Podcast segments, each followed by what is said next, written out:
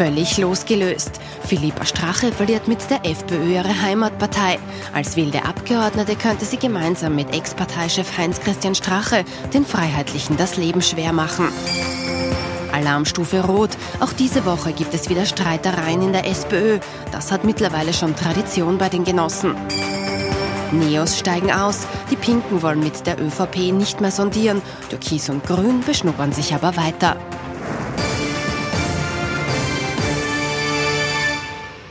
Es ist 22.20 Uhr. Ich wünsche Ihnen einen angenehmen Sonntagabend. Willkommen zu unserem politischen Wochenrückblick. Wie gewohnt mit dabei unser Politikexperte Thomas Hofer. Guten Abend und recht herzlich willkommen. Und unser Meinungsforscher Peter Heik. Schönen guten Abend, recht herzlich willkommen. Schönen guten Abend, hallo.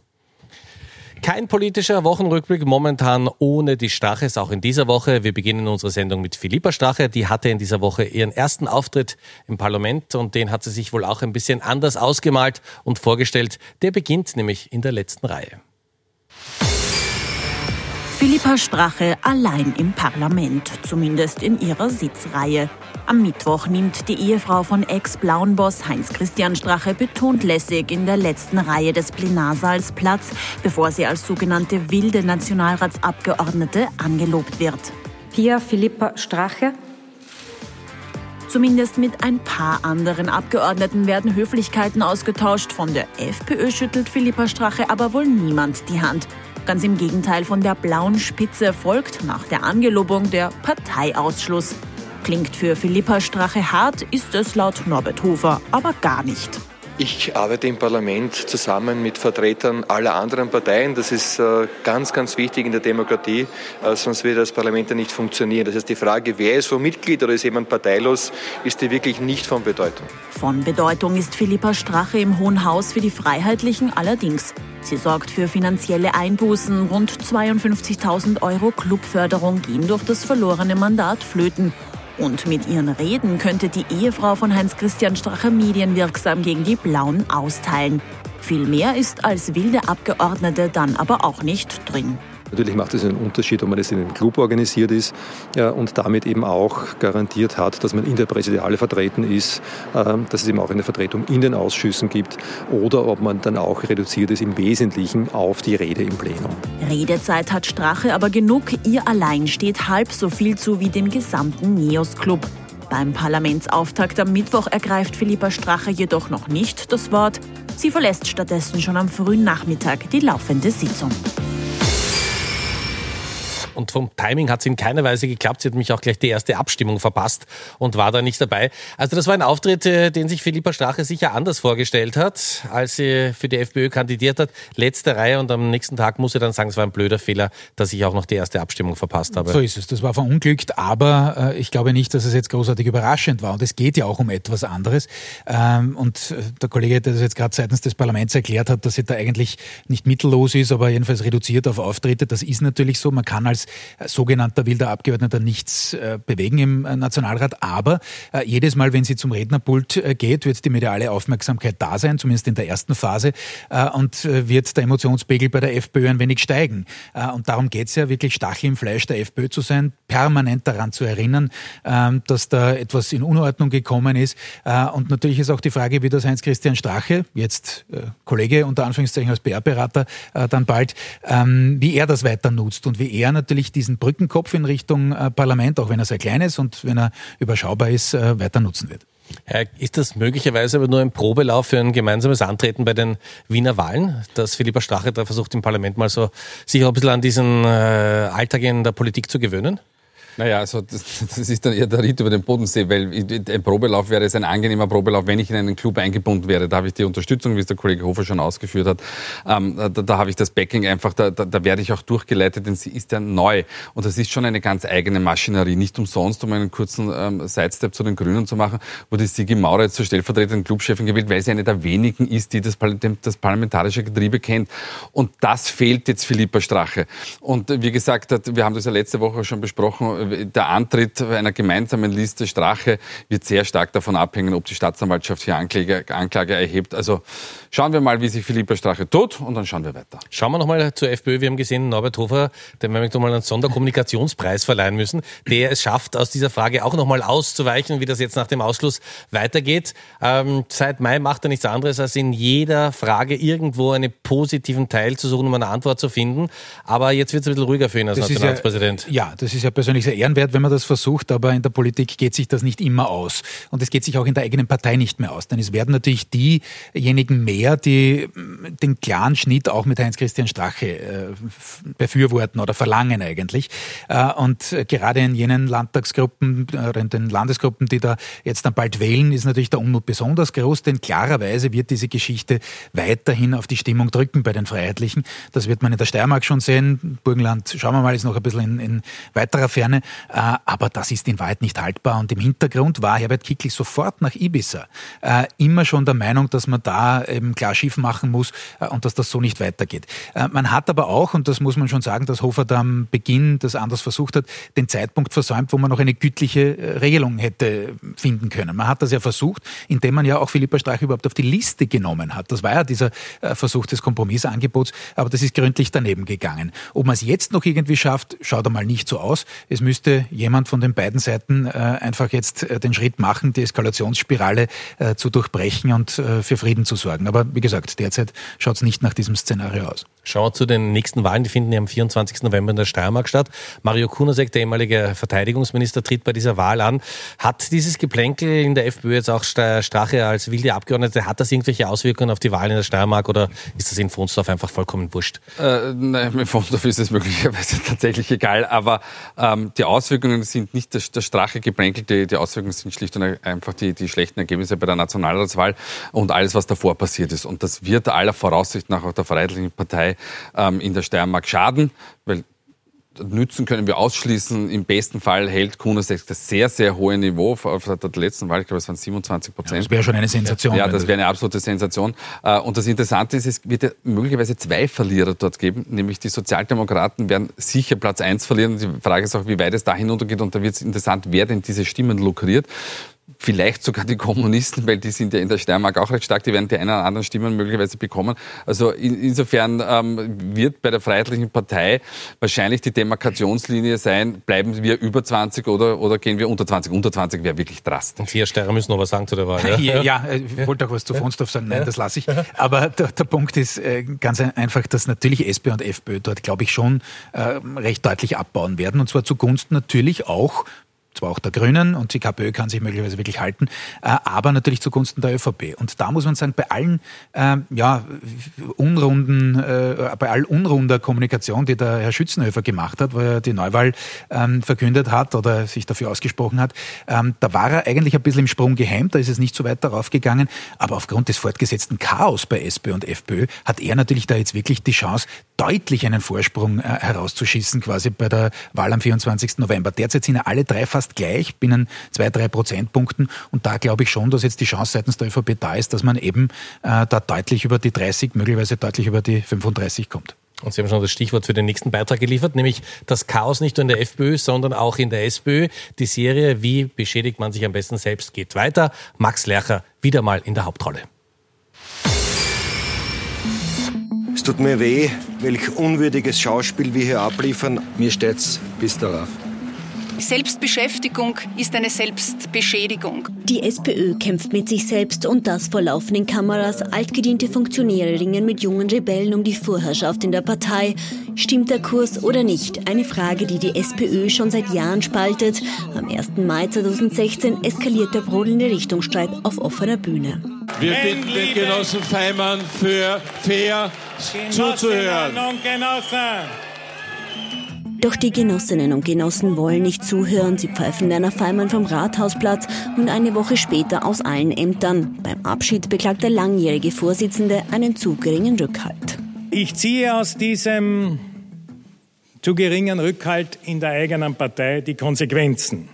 Ich lege meine Funktionen als Parteivorsitzenden und Bundeskanzler mit dem heutigen Tag zurück. Christian Kern übernimmt mit einer drastischen Mahnung die SPÖ. Ihr blieben nur noch wenige Monate Zeit bis zum endgültigen Aufprall. 29 Monate später ist Kern Selbstgeschichte. Als Grund nennt auch er parteiinterne Intrigen. Das gehört halt dazu dass in einer großen Bewegung, Partei wie der SPÖ, unglaublich viele daran arbeiten, dass es in die richtige Richtung geht und ein paar wenige halt leider die Fähigkeit haben, viel zu zerstören und kaputt zu machen. Ich hoffe und im Sinne meiner Nachfolgerin, dass äh, manche diese Lektion lernen. Dieser Streit, diese internen Intrigen nützen niemand etwas. Nicht dem Einzelnen und nicht der Partei und schon gar nicht unserer politischen Arbeit. Nur kurz darauf wird sie gerade mal von 88 Prozent der roten Mandatare zur Clubchefin gewählt. Im Jahr 2018, bei ihrer ersten Wahl, waren es noch 100 Prozent erfreuliches Ergebnis für Pamela Rendi-Wagner. Also wir sind übereingekommen in den vielen Diskussionen, die wir dazu geführt haben. Sie hat einen Job, um den sie wirklich niemand beneidet. Und die Frage ist, traut ihr überhaupt jemand zu, dass sie das Ruder noch rumreißen kann in der ja? Ja, aber, aber das, Problem ist, natürlich beneidet sie keinen um den Job, aber sie kann ihn auch nicht ausfüllen. Wir haben, ähm, und das muss man mit klaren Worten sagen, wir haben das permanente Vakuum an der Spitze der Sozialdemokratie. Randy Wagner hat nicht einmal zur, zur Causa Lercher ordentlich Stellung genommen. Und wir haben jetzt bei der Frage der Woche gefragt, ähm, hat sie denn die Partei im Griff? Und äh, mal bei der Gesamtbevölkerung sagen nur drei Prozent, ja, absolut, sie hat sie im Griff. Und 15 Prozent sagen sie, sie hat sie möglicherweise im Griff. Das, allein das ist ein Desaster. Jetzt kann man aber sagen, bitte pfeift drauf, weil ich habe ja sowieso nicht 100% Wähler und Wählerinnen. Schauen wir uns die sozialdemokratischen Wähler und Wählerinnen an. Dort sieht es um ein Äußerl besser aus. Dort haben wir 12 Prozent, die sagen, ähm, es ist äh, äh, sehr, sie hat die Partei sehr im Griff und wir haben 49 Prozent, die sagen, sie hat die Partei absolut im Griff. Also in Summe 61 Prozent. Und da, das ist natürlich die, die, die, die Problematik, dass wir ein, ein Drittel, wir sehen das jetzt im Insert, dass wir ein Drittel haben, die sagen, na, eigentlich hat sie sie wenig bis gar nicht im Griff. Und das zeigt doch, dass die, die, die Wähler und Wählerinnen äh, schlicht und ergreifend nicht eindeutig hinter ihr stehen, genauso wenig wie es der Club wahrscheinlich in seiner Gesamtheit tut und die Partei.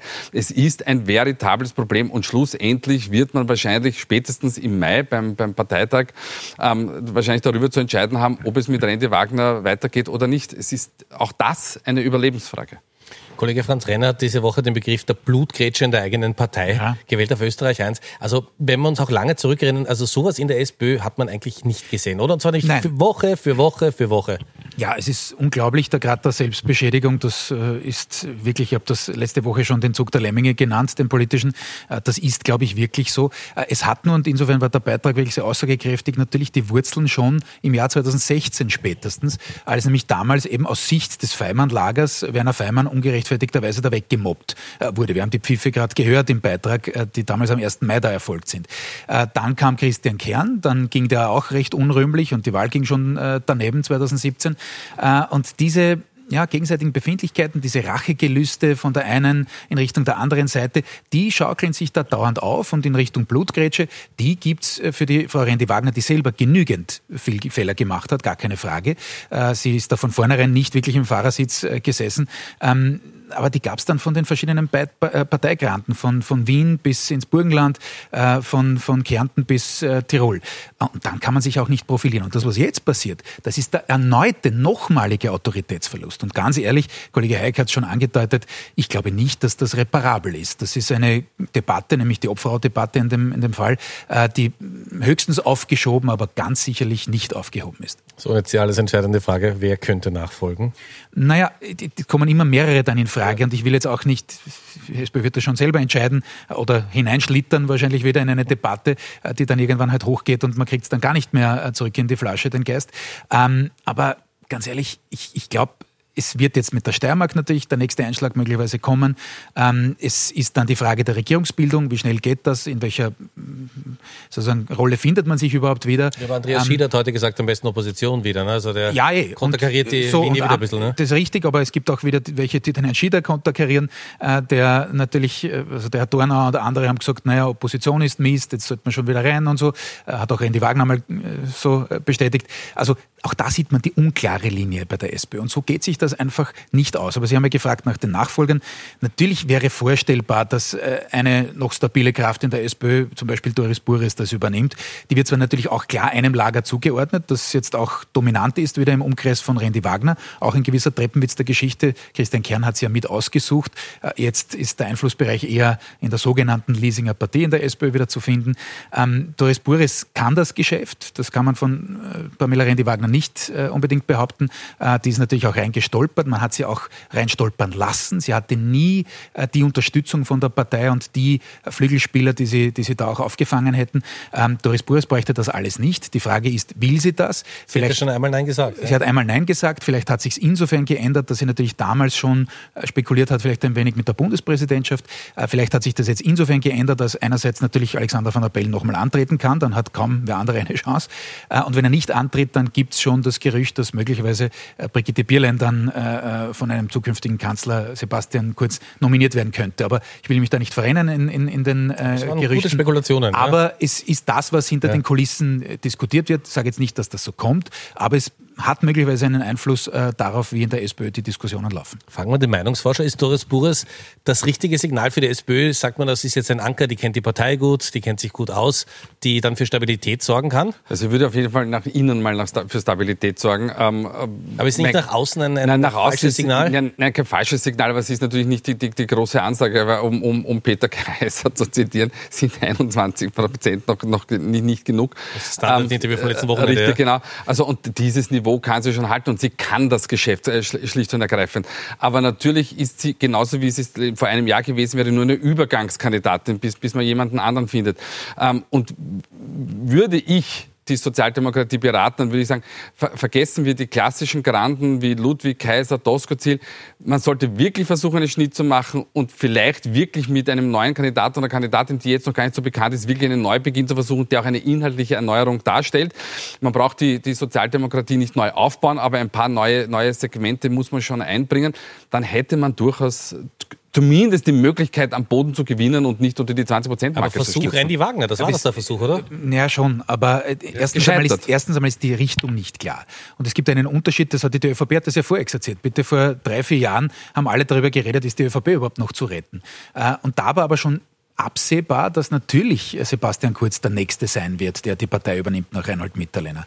Äh, das haben manche noch nicht glauben wollen, inklusive Reinhold Mitterlehner, aber äh, es war dann so und es war auch erwartbar. Ich sehe jetzt aktuell diesen Wunderwutzi, äh, geschlechtsneutral äh, gemeint, äh, noch nicht wirklich. Äh, und was man schon braucht, und das ist jetzt das Thema Randy Wagner und auch Christian Kern, man braucht schon eine gewisse Gewandtheit auf dem politischen Parkett. Äh, das ist nicht so einfach äh, zu bekommen, da braucht man ein bisschen Erfahrung. Äh, und genau diese eierlegende Wollmilchsau von wegen eigentlich Erfahrung, aber noch nicht so verbraucht im politischen Geschäft, das ist halt dann schwer herzubringen. Sebastian Kurz hat das 2017 perfekt verkörpert und auch heimgebracht aus Sicht der ÖVP, ähm, aber wie gesagt, es gibt weder die inhaltliche ähm, noch die organisatorische, muss man auch dazu sagen, die SPÖ ist auch ganz weit hinten mittlerweile, was die Wahlkampfwerkzeuge angeht, ähm, gibt es einfach die Ausrichtung und den Fokus in der SPÖ nicht. Ein politischer Wochenrückblick momentan ist nur möglich, wenn man die Sondierungen auch beleuchtet. Ohne die geht es momentan gar nicht. Und da ist Ende der Woche, Donnerstag, Freitag, doch noch ein bisschen Fahrt in diese Sondierungsgespräche gekommen. Schauen wir uns mal Sebastian Kurz am Donnerstag in dieser Woche an, mit einem Ausblick, wie lange denn das noch dauern kann. Und darüber hinaus äh, geht es natürlich jetzt vor allem um die Gespräche mit den Grünen. Morgen finden diese statt. Äh, da wird es äh, die Möglichkeit geben, uns intensiv auch inhaltlich auszutauschen. Das ist also die entscheidende Frage für die nächsten Tage und Wochen. Ich bitte Sie um Verständnis, dass es hier natürlich die Notwendigkeit gibt, äh, tiefergehend äh, in einen Dialog einzutreten. Ähm, die Sondierungen werden uns also noch einige Zeit lang mit den Grünen beschäftigen. Und dann meldet sich Beate Meinl-Reisinger nach den Sondierungsgesprächen zu Wort und sagt, die Neos steigen aus den Sondierungen aus aus unserer Sicht, unserer gemeinsamen Sicht ÖVP und NEOS sind jetzt äh, diese Sondierungen hier für uns zwei abgeschlossen. Ähm, die Verantwortung zur Regierungsbildung hat Sebastian Kurz bekommen vom Herrn Bundespräsidenten. Die Frage, was inhaltlich äh, möglich ist, ist von unserer Seite sozusagen unsere Forderungen am Tisch. Und dann wird immer heftiger diskutiert, dass Sebastian Kurz die Sondierungen einfach verschleppen möchte und abwarten möchte, bis die Steiermark gewählt hat. Und dann sagt Sebastian Kurz am Freitag in dieser Woche das. Wir werden jetzt noch zwei Wochen lang ähm, Gespräche mit den Grünen führen und werden nach diesen zwei Wochen ähm, am 8. Äh, November die Sondierungsphase beenden und dann in den Tagen danach äh, auch bekannt geben, mit welcher Partei wir in Regierungsverhandlungen eintreten wollen.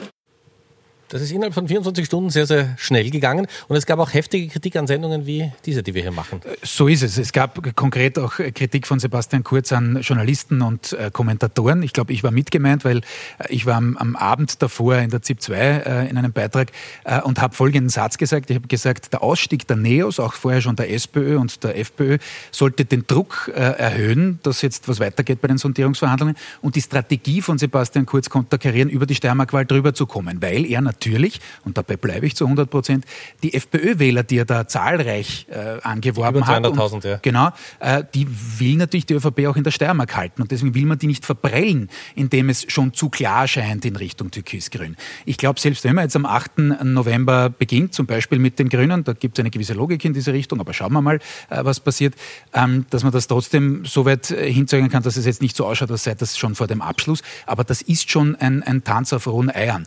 Äh, am Vortag hat er gesagt, sozusagen einige Wochen, das war jetzt nicht genauso wiedergegeben im, im Dings, wird es noch dauern, es waren dann halt zwei Wochen, äh, soll sein, äh, aber ich glaube, man sieht einfach, wie in dem Fall jetzt schon die NEOS und die SPÖ vor allem äh, mit ihrem Ausstieg diese, aus diesen Sondierungsgesprächen äh, den Druck einfach erhöht haben und einfach versucht haben, da jetzt nicht aus ihrer Sicht äh, Staffage zu sein für äh, weitere Sondierungen mit allen möglichen Parteien. Fragen wir den Meinungsforscher, was sagen denn die Österreicherinnen und Österreicher dazu? Sagt man, okay, das braucht halt lang oder sagen die also langsam, aber sicher sollten in die Gänge kommen und ernsthaft verhandeln? Gibt es da irgendeine so eine Deadline, eine spürbare? Die, die, Deadline, das wissen wir aus einigen Umfragen, ähm, die, die, Deadline unter anderem auch für ATV, die Deadline ist schlicht und ergreifend Weihnachten. Wobei man jetzt dazu sagen muss, wahrscheinlich muss zu Weihnachten nicht die Regierung stehen, aber es müsste dann zumindest schon einen ziemlich konkreten Fahrplan für ein Finale geben. Das heißt aber, wenn wir jetzt den 8. Ähm, November als Benchmark hernehmen und es das heißt dann, es geht mit den Grünen in die Verhandlungen, dass es dann schon wirklich sehr konkret zur Sache gehen muss. Das ist das eine. Auf der anderen Seite sagen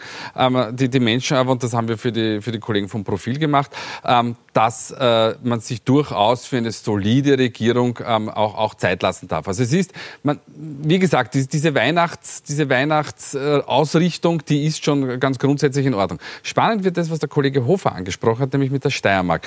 Denn jetzt kann Sebastian Kurz natürlich nicht hergehen und sagen, sogar wenn ich mit den Grünen ähm, in Verhandlungen eintreten möchte, kann ich nicht sagen, wir überlegen uns das bis zum 24. November, das wird sich nicht ausgehen. Und was passieren kann, wenn man in diesen Koalitionsverhandlungen startet, hat uns vor Arlberg gezeigt.